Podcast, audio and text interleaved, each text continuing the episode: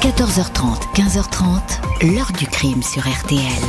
Jean-Alphonse Richard. Très vite, on l'a appelé l'affaire Bamberski, du nom de cet homme, André Bamberski, qui a livré le meurtrier présumé de sa fille à la justice française. Ce meurtrier présumé, un cardiologue allemand, Dieter Krombach, est soupçonné d'avoir tué, il y a 28 ans, Kalinka Bamberski, âgée à l'époque de 14 ans. Bonjour, 29 ans, c'est le temps qu'un père a mis pour rattraper le meurtrier de sa fille et le faire juger devant une cour d'assises. Toutes ces années, André Bamberski aura porté tout seul, à bout de bras, ce combat où la justice s'était montrée tout d'abord inerte, avant de se révéler impuissante, puis désarmée. À l'été 1982, André Bamberski était à 1000 kilomètres de l'Allemagne quand il a appris la mort dans ce pays de sa fille Kalinka, 14 ans, parti rejoindre sa mère, remariée à un médecin le docteur Dieter Krombach. Le père ne va jamais croire à un accident. Il va s'interroger, chercher et peu à peu voir apparaître derrière la silhouette du docteur Krombach un agresseur sexuel, un pervers manipulateur, un meurtrier. Les enquêtes qui vont suivre vont lui donner raison, même si le suspect numéro 1 va rester très longtemps hors d'atteinte. Il faudra donc qu'il aille lui-même le chercher de l'autre côté du Rhin. Fallait-il se faire justice pour obtenir justice Était-ce donc le seul moyen pour approcher la vérité? Question posée aujourd'hui à nos invités.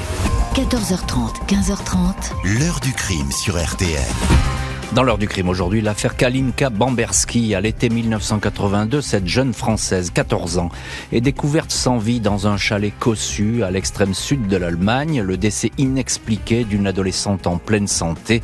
Le début pour son père d'une interminable interrogation. Samedi 10 juillet 1982, vers 9h du matin, Daniel Gonin est réveillé en sursaut par son nouveau mari, le docteur Dieter Krombach, 47 ans. Celui-ci a les yeux exorbités et ne cesse de répéter un prénom, Kalinka, Kalinka. Daniel est la mère de cette adolescente de 14 ans, issue d'un précédent mariage avec un expert comptable de Toulouse, André Bamberski.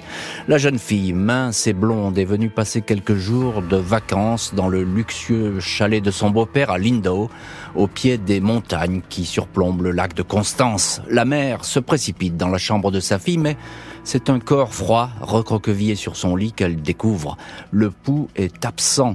Les services d'urgence sont appelés à 10h20. Un médecin constate le décès, lequel remonterait à 3h du matin. L'urgentiste est intrigué par les traces de piqûres aux bras, aux jambes et au thorax.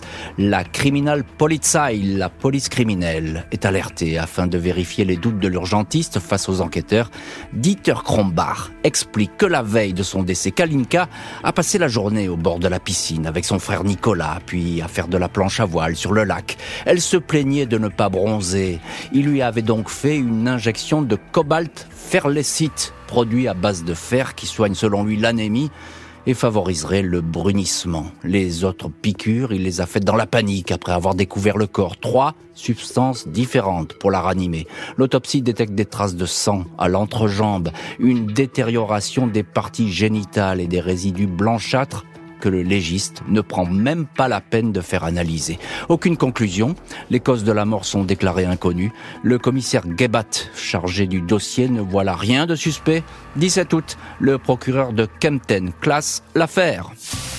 Septembre 82, deux mois après le décès, André Bamberski reçoit le rapport d'autopsie. Le père de Kalinka parle et lit l'allemand. Il est tout de suite alerté par ces constatations troublantes. Il s'interroge sur les injections du docteur Krombach et sur sa personnalité, notable local, très respecté des autorités qui semble avoir ses entrées partout, et qui connaît les légistes qui ont procédé à l'autopsie. André Bamberski vient d'enterrer sa fille au cimetière de Pêchebusque, près de Toulouse, là où il vit. Il veut des explications. Deux mois plus tard, il obtient que le dossier d'autopsie soit étudié par le professeur Span de l'Institut médico-légal de Munich. Le professeur demande qu'on lui fasse parvenir les parties génitales prélevées sur le cadavre. On lui répond que celles-ci ont été replacé dans la dépouille. Le professeur ne peut guère aller plus loin. Il mentionne toutefois que l'hypothèse de l'administration d'une substance toxique dont le dépistage après la mort est impossible n'est pas exclue. Il émet aussi des doutes sur l'heure du décès. André Bamberski, bientôt épaulé par l'avocat parisien François Gibault, frappe à toutes les portes en Allemagne, en France, lesquelles se ferment les unes après les autres. Son appel pour faire rouvrir le dossier est rejeté par le parquet de Kempten. Le père fait circuler des pétitions, écrit aux autorités des deux pays, alerte les journaux. Trois ans après la mort, le procureur général de Munich demande enfin de nouvelles expertises. La même année, la juge parisienne Sabine Foulon est saisie du dossier. Elle demande l'exhumation de Kalinka. Les deux légistes sont stupéfaits. Les organes génitaux de la victime sont absents. Contrairement à ce que disait le procureur de Kempten, ils n'ont jamais été remis à leur place.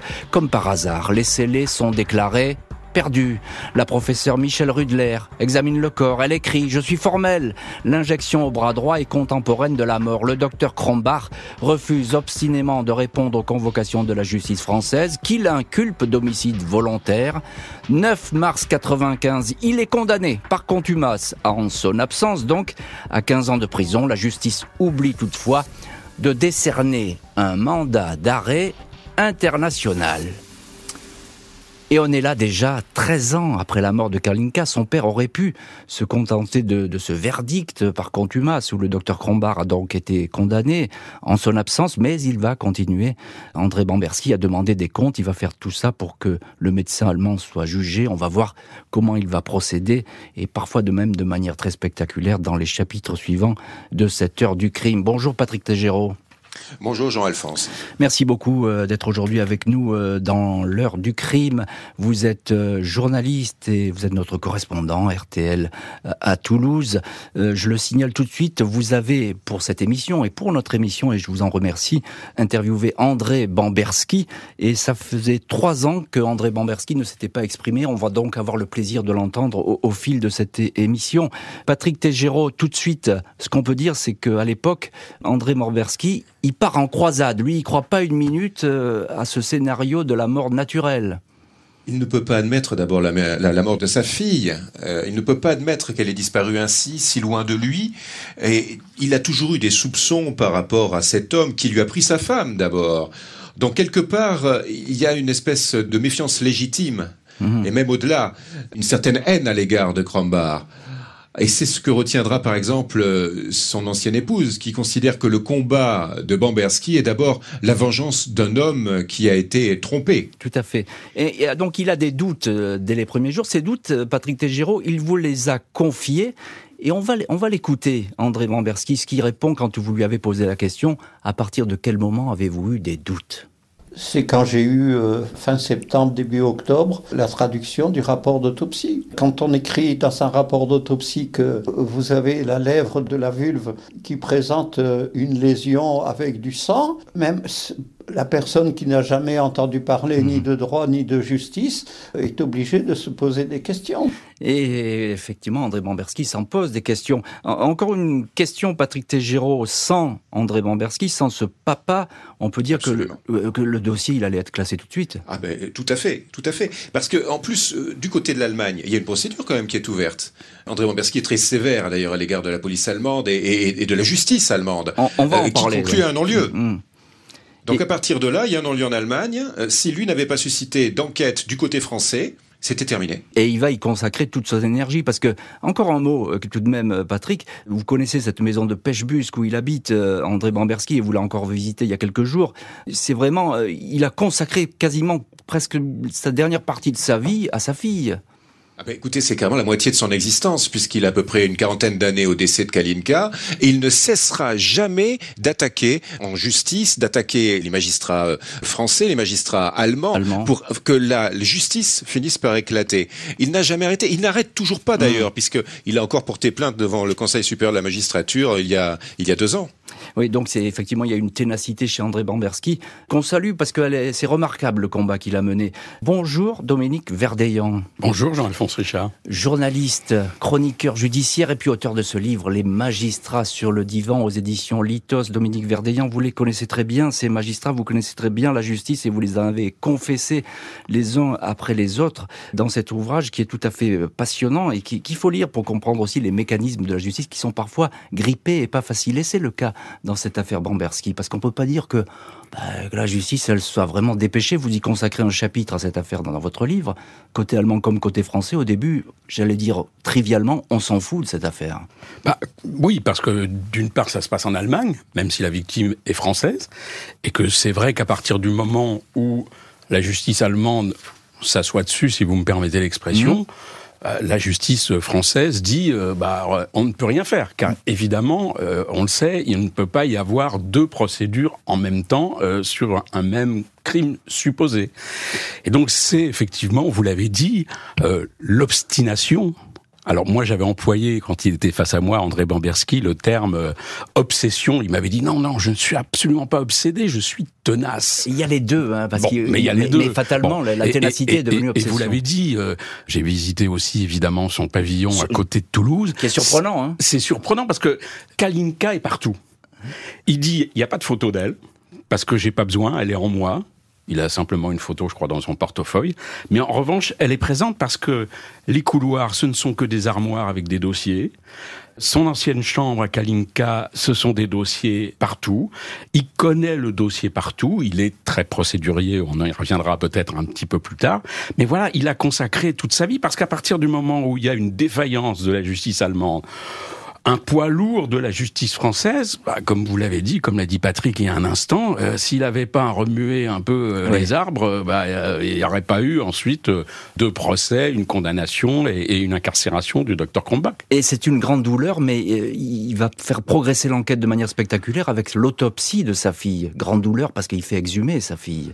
Oui, parce que non seulement lui, il veut savoir évidemment ce qui est arrivé, le docteur Grombach parlera effectivement d'une piqûre euh, pour bronzage. Bon, voilà, les soupçons d'André Bambierski sont autres.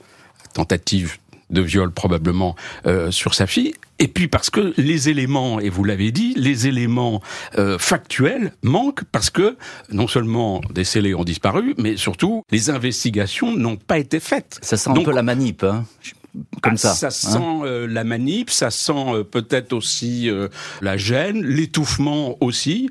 Le docteur Grombach avait pignon sur rue dans sa région et probablement qu'il a bénéficié d'aide. Un article du Figaro va révéler que Krombar n'est pas recherché. Un mandat d'arrêt international va alors être délivré contre le docteur, lequel va être soupçonné d'une série d'agressions sexuelles.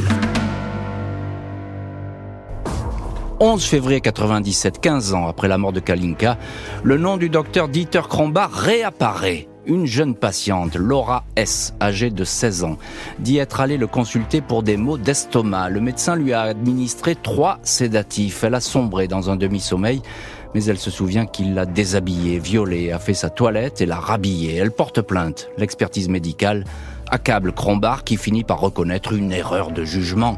Il comparait le mois suivant devant le tribunal de Kempten. Pour lui, c'était juste un spectacle. Son attitude était bravache.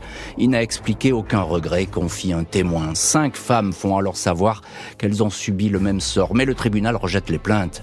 Le docteur Crombar, 62 ans, est condamné à deux ans de prison avec sursis. Il est libre.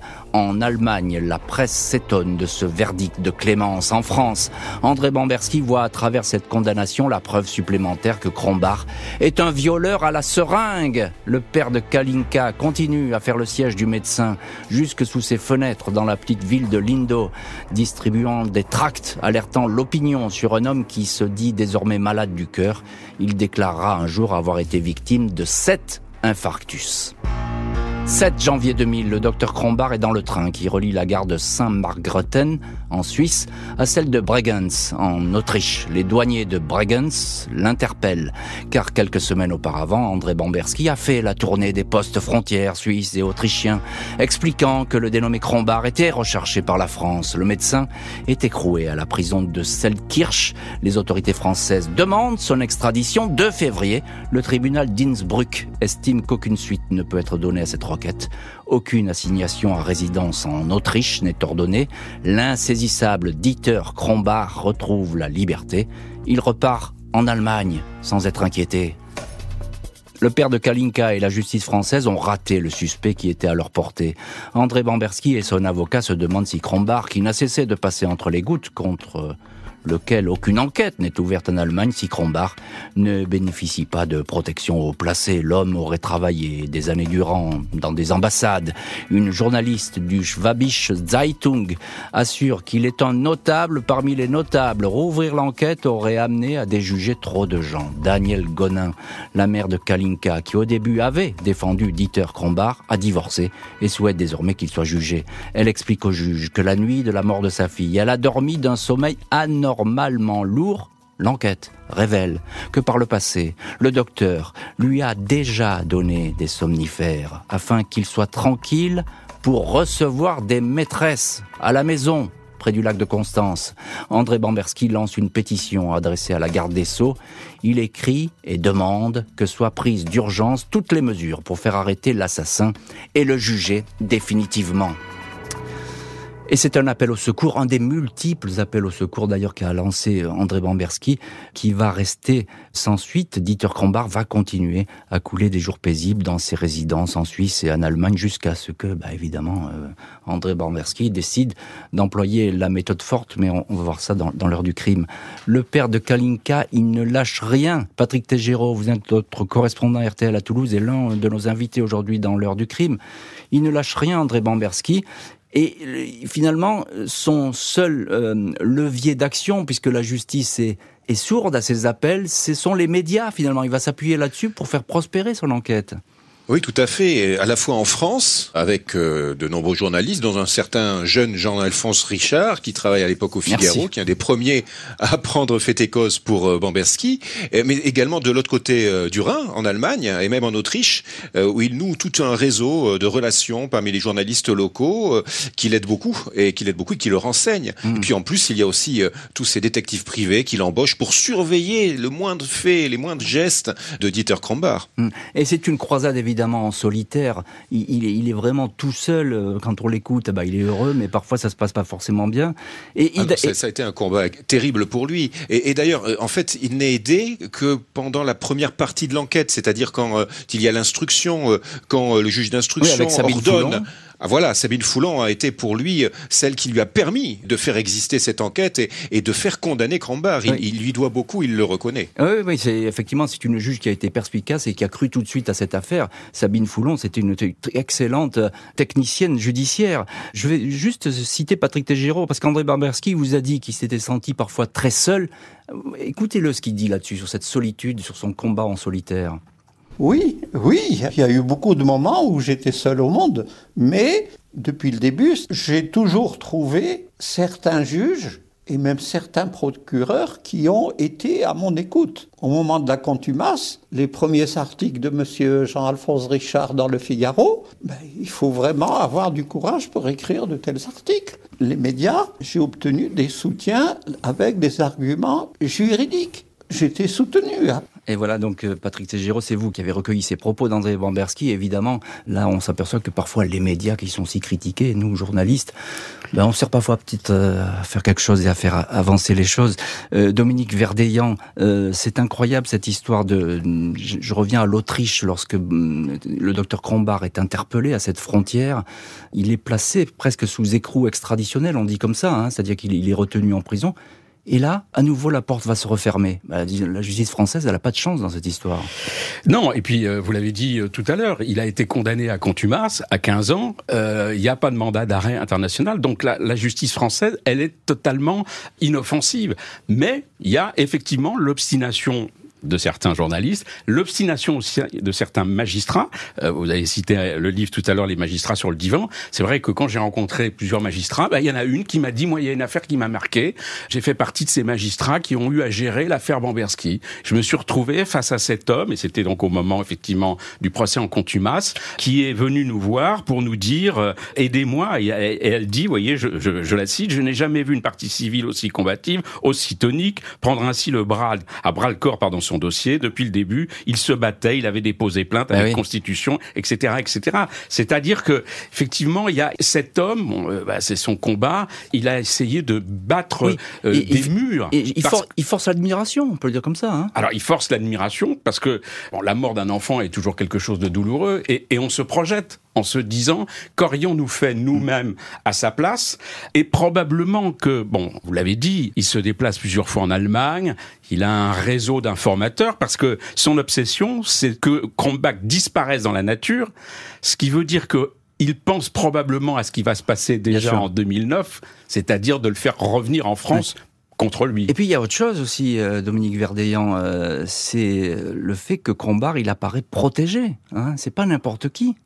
Vous l'avez dit un petit peu déjà, mais c'est un homme qui a des réseaux, qui est puissant sur place. Bah oui, parce que les charges, vous les avez citées tout à l'heure, elles sont quand même assez lourdes d'agression sexuelle. Oui, puis là, il a, il a, été condamné même. Il a été condamné, mais euh, une peine euh, ridicule, un peu ridicule, et, et, et, une exécution de cette peine encore plus ridicule. Donc effectivement, on a un homme qui est face à deux murs. Le mur, effectivement, de la justice française, qui au bout d'un moment se dit, bah on peut pas faire plus parce que c'est à l'Allemagne de faire quelque chose et, l'Allemagne, elle, qui est un véritable mur et qui dit bah nous euh, pas de poursuite parce que euh, on considère qu'il n'y a pas matière à. Bah.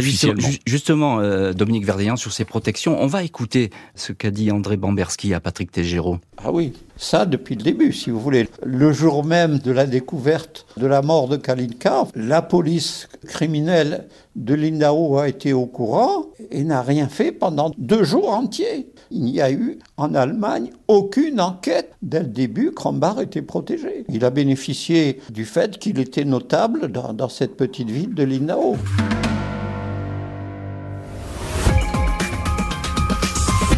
J'ai reconnu et j'ai précisé que j'ai donné mon accord pour que Krombar soit effectivement amené en France. Mon seul objectif, c'est que la justice soit exercée et exécutée pour la mémoire de ma fille. Heure du crime, où nous rouvrons aujourd'hui le dossier Kalinka Bomberski, jeune française, 14 ans, retrouvée morte en Allemagne en juillet 82, où elle passait des vacances. La France considère son beau-père, le docteur Krombar, comme le meurtrier, hors de portée de la justice jusqu'à ce coup de théâtre, 27 ans après les faits. Dimanche 18 octobre 2009, le commissariat de Mulhouse est averti de la présence d'un homme ligoté sous le porche d'un immeuble dans une petite rue proche du tribunal. C'est André Bamberski qui a appelé la police. Il précise que l'individu s'appelle Dieter Krombar et qu'il est recherché par la France. Les policiers découvrent le médecin allemand dans un grand état d'épuisement, blessé au visage. Il est hospitalisé. André Bamberski, qui séjourne dans un hôtel de Mulhouse, est aussitôt soupçonné d'être derrière l'enlèvement de Krombar devant le juge. Il raconte avoir effectivement accepté la proposition d'un homme originaire d'Europe de l'Est d'enlever le médecin en Allemagne. Samedi, il a reçu un appel lui demandant de se rendre tout de suite à Mulhouse. Il avait avec lui 20 000 euros pour le ravisseur. André Bamberski est mis en examen pour enlèvement, placé sous contrôle judiciaire. Les autorités françaises n'ont rien fait pour son extradition compte tenu de la prescription. Il allait être absous. Je voulais en finir avec cette affaire qui mine ma vie, dit Bamberski. Dieter Krombar, 74 ans, recherché par la France depuis 1993 et transféré à Paris. Il dément être impliqué dans la mort de Kalinka. Son avocat, maître François Serre, dénonce l'enlèvement, demande une remise en liberté. Mais le médecin est écroué à la prison de Fresnes. Incroyable et rocambolesque épisode de cette affaire qui frappe alors tous les esprits, on s'en souvient on peut dire qu'il s'est fait justice. Dominique Verdeillan, vous, vous parlez de cette affaire d'ailleurs euh, dans ce livre, Les magistrats sur le divan, qui paraît aux éditions Litos.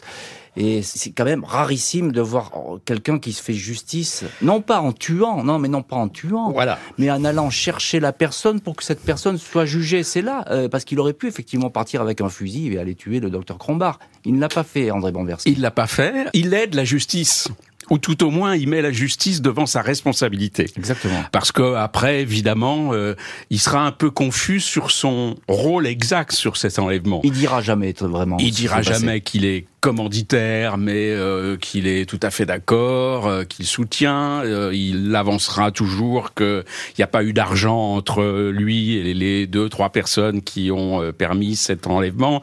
Bon, personne, à commencer par le tribunal de Mulhouse, euh, ne sera dupe. Mais voilà, c'est-à-dire qu'à partir du moment où vous ne voulez pas juger Krombach, je vous l'amène, je le fais attacher aux grilles, effectivement, dans une rue de, Mulhouse, et puis maintenant il est à vous, et, bah, faites ce que vous n'avez pas réussi à faire euh, il y a quelques années, après la contumace. Mais j'ajoute à ça, Dominique Verdeillan, qu'à la limite, j'ai envie de dire, on s'en souvient à l'époque, ça choque pas grand monde on se dit après tout, il a eu raison d'aller le chercher, ce docteur Grombard qui ne voulait pas répondre à la justice. Ah bah, non seulement pour ça en France. Non seulement ça le choque pas, mais on se dit est-ce que nous-mêmes, nous aurions eu le courage de faire tout ça? Parce que c'est ce qu'on a dit tout à l'heure, c'est un investissement de plusieurs années, euh, des allers-retours entre Toulouse et l'Allemagne pour savoir si Kronbach est toujours euh, saisissable. Et puis après, bah voilà, c'est cet euh, enlèvement, séquestration organisée. Et puis c'est moi ce qui m'a surpris chez cet homme, c'est il s'est investi totalement. On le disait tout à l'heure, son son pavillon à côté de Toulouse. Ouais, il y en a que pour Kalinka, il y a des dossiers partout. Ouais, mais mais il est il connaissait le dossier mieux que les magistrats et même, j'allais dire, mieux quelquefois que ses avocats qui reprenaient d'ailleurs lors des procès après en disant non, non, mais vous vous trompez, euh, c'est dans tel arrêt, c'est telle décision, etc. Ce qui fait que quelquefois les avocats et les magistrats étaient un petit peu agacés par son comportement parce que certaines fois c'était plus un père de famille, c'était un juriste et qui oui. euh, justifiait euh, son acte en quelque oui, sorte. Et, et, il s'est formé effectivement, c'est il a la mémoire du dossier, une mémoire exceptionnelle. Là, en préparant cette émission, il nous a envoyé, Patrick Tégéraud peut en témoigner, mais de nombreux mails pour nous guider un petit peu juridiquement dans cette affaire. Bon, évidemment, c'est pour nous, c'est compliqué, mais lui, c'est devenu un véritable juriste et presque un magistrat, André Bamberski. Patrick Tégéraud, il, il, a senti que le médecin, que le docteur Crombard allait lui échapper. Il fallait, il fallait passer à l'action, il n'en pouvait plus, c'est ça qu'il vous raconte? En fait, ce qu'il qu m'avait dit à l'époque, c'est que euh, au mois de septembre 2009, il apprend que Crombard doit déménager. Il a ses espions sur place, ses, ses amis parmi les journalistes, mais surtout les détectives privés qu'il paie à, à grands frais d'ailleurs pour pour le renseigner. Donc il apprend qu'il va déménager. Il n'a qu'une seule peur à l'époque, euh, André Bamberski, euh, c'est que Crombard parte en Amérique du Sud, comme un, un, un ouais, comme en Asie, il faut en, le dire. En Asie, voilà. Euh, voilà. Et, et donc euh, il, il, se dit, il ne faut pas qu'il parte, il faut, il faut qu'il reste là. Et, et, le mois suivant, il en parle avec euh, de nombreux journalistes, dont une journaliste autrichienne. Et par l'intermédiaire de cette journaliste autrichienne, eh bien, il rencontre un Kosovar, Anton, et qui lui dit, mais voilà, moi je suis séduit par votre affaire, ouais. paraît-il. C'est et je faire, officielle. Et je, vais faire le coup, c'est ça? Je vais faire le coup de main pour vous parce que vous êtes un père admirable, ce qui vous est arrivé est une injustice. Malgré ses demandes répétées, le docteur Crombard va rester en détention jusqu'à son procès en assise. Mardi 29 mars 2011, Dieter Krombach, 75 ans, vieilli, amaigri, affaibli, se déplaçant avec une béquille dans le box de la cour d'assises de Paris. Procès interrompu au bout de trois jours, l'accusé a fait un malaise cardiaque. Six mois plus tard, 4 octobre, le procès peut démarrer. L'accusation le présente comme l'homme qui a voulu violer Kalinka et lui aurait administré pour cela un puissant sédatif. Les habitudes de Krombach sont passées au crible. Il est décrit comme un individu qui aurait des préférences affirmées pour les adolescentes. Je veux juste qu'ils disent ce qui s'est passé parce que ça fait du mal à tout le monde, dit la mère de Kalinka et ex-épouse de l'accusé. Le docteur Krombach, voûté, regard écarquillé derrière de grosses lunettes, apporte des réponses courtes, parfois confuses. Il reconnaît avoir fait une injection de cobalt ferlécite à Kalinka, mais en aucun cas il ne l'a violée et n'a voulu la tuer. L'avocat général demande que l'effet de meurtre soit requalifié en violence volontaire ayant entraîné la mort sans de la donner. Après deux semaines d'audience, Dieter Krombach est condamné à 15 ans de prison. André Bamberski peut mettre un point final à ce qu'il désigne comme de longues années de lutte. C'était le but à atteindre. La tenue de ce procès était nécessaire. La culpabilité du docteur Krombach ne fait pas de doute. Moi, je n'ai jamais douté. Tous les gens qui ont assisté au procès non plus, confie le père de Kalinka. Le médecin est écroué à la prison de Fresnes. Et c'est un incroyable et rocambolesque épisode de cette affaire qui frappe alors tous les esprits, on s'en souvient. Il s'est fait finalement justice, André Bamberski, et il a obtenu justice. Patrick Tégéraud, est-ce qu'il a le sentiment à ce moment-là, euh, il a écopé de 15 ans de prison, le docteur Crombard, est-ce qu'il a le sentiment que justice est faite? Pas du tout. Pour lui, c'est absolument le minimum qu'il pouvait envisager. Il me l'a dit encore hein, avant-hier. Euh, c'était 30 ans. C'était 30 ans. Pour lui, Crombard est un pervers sexuel absolu, un assassin. Il a tué sa fille. Euh, voilà, c'était 30 ans ou rien, c'est 15 ans, euh, il doit s'en contenter, mais il s'en contentera pas totalement, puisqu'il fera en sorte que cette peine soit exécutée le plus longtemps possible. Mmh. Et ce qui l'amènera à se battre jusque, véritablement jusqu'à la remise en liberté en, en février 2020 de Krombar et son transfert en Allemagne, qu'il vit comme un déni de justice. Mmh. Alors vous l'avez dit, la peine 15 ans, elle est trop faible pour lui, et vous l'avez questionné là-dessus, vous lui avez posé la question. On l'écoute, André Banderski. J'ai abouti au moins au strict minimum. Cette condamnation à 15 ans est insuffisante pour vous? Oui, bien sûr qu'elle est insuffisante. Tout le monde le sait d'ailleurs qu'elle est insuffisante. Pour moi, il aurait dû avoir au moins 30 ans. C'était le minimum prévu par le Code pénal. Alors 15 ans, effectivement 30 ans, ce que dit euh, André Moreski. Dominique Verdeillan, vous êtes euh, l'auteur de ce livre, Les magistrats sur le divan, qui euh, paraît aux éditions Litos. Euh, souvent, évidemment, les partis civils estiment que c'est trop faible, 15 ans pour pour pour Crombard, mais en tout cas, il y a une condamnation qui est tombée. Il y a eu condamnation, euh, et, effectivement, la peine encourue par le docteur Crombard était de 15 ans, puisque vous l'avez dit, ça avait été requalifié. Euh, évidemment, ce qu'on peut pas comprendre et on peut se mettre à la place d'André Bamberski, c'est que pendant des années, le docteur Crombard est resté libre. Euh, et, et, donc c'est ces années-là de liberté qui sont mm. évidemment pour André Bamberski euh, très choquants. Euh, on est après l'an 2000, donc le docteur va faire appel. Il y aura un second procès à Créteil où la position du docteur Combach sera exactement la même. Euh, il apparaîtra encore plus fatigué. On aura encore une fois un, un André Bamberski très procédurier, se fâchant même avec ses avocats parce qu'il va presque les congédier.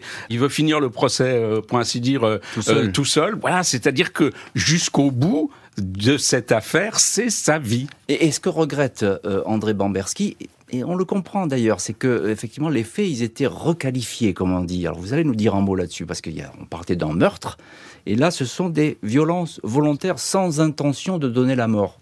Quelle est la nuance? Bah, Vous qui euh, connaissez bien le, le droit, Dominique euh, euh, Le meurtre, c'est la volonté de tuer à l'instant, ce qui exclut la préméditation parce que là on passe à l'assassinat. Les faits ont été requalifiés en violence volontaire ayant euh, entraîné la mort sans intention de la donner, c'est-à-dire c'est une mort accidentelle. Voilà. Et donc à partir de ce moment-là, le quantum de la peine évidemment n'est pas le même. On passe euh, de 30 ans et peut-être avec des circonstances atténuantes, on aurait pu revenir jusqu'à la perpétuité. Et là, on passe à, à, à 15 ans. Oui, c'est ça. Et c'est ce que regrette euh, André Bamberski. Hein. Donc il va, il va ne cesser de le dire. Ça ne suffit pas. Il, oui, parce fallait... qu'encore une fois, c'est ce qu'on disait tout à l'heure. Le code pénal et le code de procédure pénale il le connaît par, il, connaît par cœur. Il, il, en connaît les moindres requins. C'est assez fascinant et horripilant aussi d'ailleurs parce qu'il connaît tout. Hein, donc, oui, parce que pendant les procès, je me souviens de lui, euh, il agaçait aussi les magistrats parce que quelquefois il leur donnait des leçons, euh, soit en disant il faut que vous cherchiez le document dans tel dossier ou vous vous trompez, ça s'est pas passé comme ça. Bon, un, un, une partie civile qui dit ça à un magistrat, les magistrats en général ils aiment pas trop. Patrick Tégéraud, on vous retrouve euh, dans, dans, cette heure du crime. Vous étiez il y a quelques jours encore avec euh, Monsieur Bamberski. Est-ce qu'il a, lui, aujourd'hui, le sentiment que la France avait vraiment euh, le désir de juger cet homme? Parce que pendant longtemps, il a dit non, la France euh, s'en moque de cette histoire. Alors, c'est pas que la France s'en moquait de cette histoire, parce qu'il y a un épisode qu'on a un petit peu oublié, mais il s'avère que euh, lors de la première condamnation par contumace, euh, pour ce qui est de l'exécution de la peine, bah oui. euh, je crois que c'est un très haut magistrat à l'époque qui demande à ce que être informé de cette exécution de peine, parce que lui-même reçoit des pressions des diplomates allemands euh, qui eux ne voient pas du tout d'un très bon œil que quelqu'un qui a été innocenté d'un côté du Rhin soit condamné de l'autre. Mais oui, il Alors il y a, il y a ce problème-là dès le départ qui est posé, et puis il y a euh, aussi euh, cette personnalité extrêmement étrange de Dieter.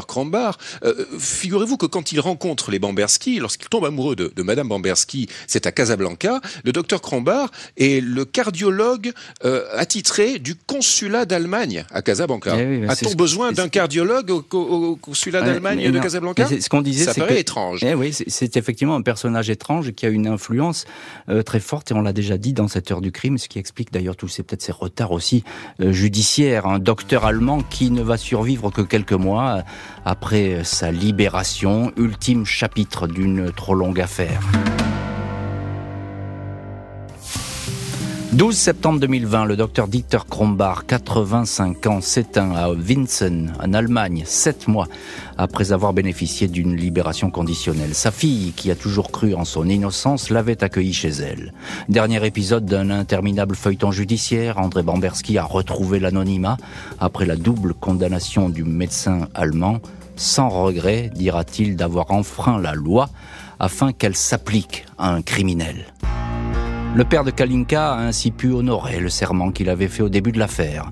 Sur la tombe de sa fille, dans le petit cimetière de Pêchebusque, dans les coteaux qui dominent Toulouse, il avait alors promis de mettre tout en œuvre pour que celui qui avait ôté la vie à Kalinka soit arrêté et jugé. Je n'aurais de paix et de sérénité qu'une fois accomplie cette tâche, avait-il promis. Et André Bamberski, qui a aujourd'hui 85 ans, a publié d'ailleurs un livre au nom de Ma fille, Patrick Tégéraud, notre correspondant RTL à Toulouse, je n'aurai de paix et de sérénité qu'une fois accompli cette tâche. Est-ce qu'aujourd'hui André Bamberski a trouvé la paix et la sérénité? Vous l'avez rencontré il... y a quelques jours. Non, pas du tout, pas du tout. Il reste un homme en colère. Il est en colère en permanence. Il est en colère parce que, bien entendu, il ne peut pas imaginer un instant euh, supporter que la moitié de sa vie ait été consacrée à cela.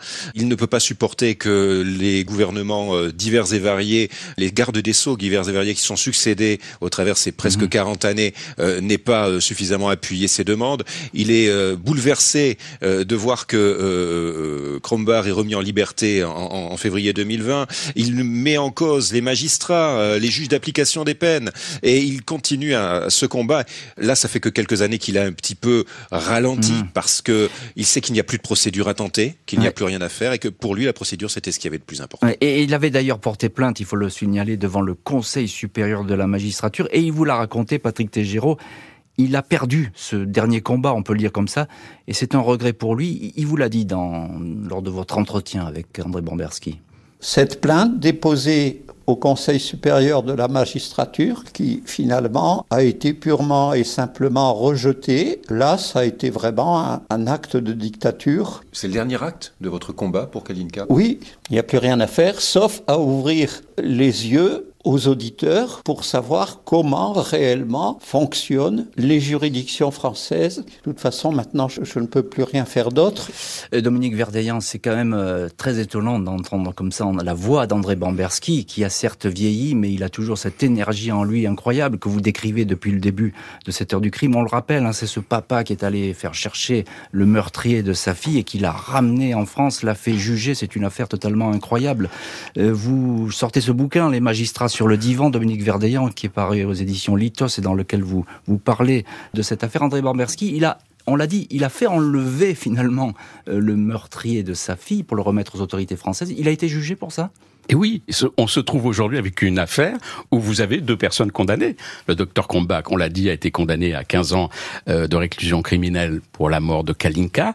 Et puis, bah oui, euh, André Bamberski s'est fait justice. Il a aidé la justice, mais la justice s'est retournée contre lui en disant, mais voilà, vous avez euh, été complice d'un enlèvement, d'une séquestration, de violence aussi. Mm. Il sera relaxé là-dessus. Et donc, il a comparu en 2014, en mai 2014, dans le tribunal correctionnel de Mulhouse, où on lui a demandé, alors vous êtes commanditaire, vous êtes derrière, etc. C'est là où il n'était pas très clair sur son positionnement. Et euh, il y a eu des réquisitions, de six mois de prison avec sursis, et le jugement a été au-delà de ces réquisitions, puisqu'il a été condamné à une peine d'un an de prison avec sursis. Alors la peine est symbolique, mais évidemment pour cet homme qui s'est battu pendant euh, des années et des années, euh, bah, là, le dernier acte de procédure dans cette affaire-là, ça le concerne, et c'est une condamnation. C'est-à-dire, bah, vous n'avez pas le droit de faire justice vous-même. Euh, il attendait une relaxe, il n'a pas eu une relaxe, il a eu une condamnation, encore une fois symbolique. Mais voilà, aujourd'hui, André Bobrovski est, mais, un homme, mais, aux yeux de la justice, il est condamné. Il est condamné, mais j'ai envie de dire, c'est un des rares prévenus qui est allé au tribunal la tête haute. De toute façon, il était prêt à aller en prison. Il, avait rempli sa mission finalement, et ça peut lui importer euh, le, le, quantum de la peine. Oui, le, le risque d'aller en prison était, était assez infime, Il encourait quand même, comme on dit sur le papier, 10 ans d'emprisonnement. Euh, bon, voilà. Mais c'est encore une fois symbolique, c'est-à-dire encore une fois cet homme qui s'est battu parce qu'il a fait évidemment ce vœu devant la tombe de Kalinka, qui est à quelques euh, mètres de son pavillon où il réside toujours. C'est un homme qui a néanmoins été euh, condamné alors que bah, on peut tous dire que on a une certaine admiration eh devant euh, eh cet homme parce que il a, qu'aurions-nous fait nous-mêmes à eh, sa place? Qu'aurions-nous fait nous-mêmes? Il a peut-être enfreint la loi, mais euh, c'est à la fois c'est une démarche admirable. Il n'y a, il y a, pas, il y a pas d'autre mot. C'est une belle histoire. Voilà, juste un, petit mot, Dominique Verdeillan. La justice, elle a été inerte ou, ou pas adaptée dans cette histoire? Elle a été inerte euh, dans un premier temps. Bon, encore une fois, il faut resituer ça dans le contexte d'une affaire franco-allemande. Bah, il a fallu euh, la, la, la, booster et André Bamberski a été un formidable aiguillon. Il a été l'aiguillon. Je termine avec vous, Patrick Tégéraud. Quelques mots. Qu'est-ce qui devient André Bamberski? Est-ce qu'il va bien? Est-ce qu'il est en bonne santé? Vous me dites qu'il est toujours en colère. Pas vraiment. mais c'est son tempérament. Alors il n'aimerait pas qu'on en parle, vous savez, il a toujours caché euh, ses moments de faiblesse. Très pudique. Il n'est pas au mieux de sa forme, il faut bien le reconnaître, mais il garde cette colère en lui. C'est un homme opiniâtre, pointilleux, rigoureux, toujours, procédurier par la force des choses, mhm. exigeant plus que tout, jusqu'à la rupture, intransigeant même parfois, mais surtout et d'abord assoiffé de justice et surtout, surtout, surtout fidèle, plus que tout, à la mémoire de sa fille. Un grand merci Patrick Tégéraud, Dominique Verdeillan, je cite votre livre Les magistrats sur le divan qui paraît aux éditions Litos, c'est un très bon bouquin, il faut le lire absolument. Et puis merci à André Bamberski hein, qui nous a accompagnés au fil de cette émission, merci à tous d'avoir été les invités de l'heure du crime, merci à l'équipe de l'émission, Justine Vignot, Marie Bossard à la préparation, Boris Pirédu à la réalisation. L'heure du crime, présenté par Jean-Alphonse Richard sur RTL.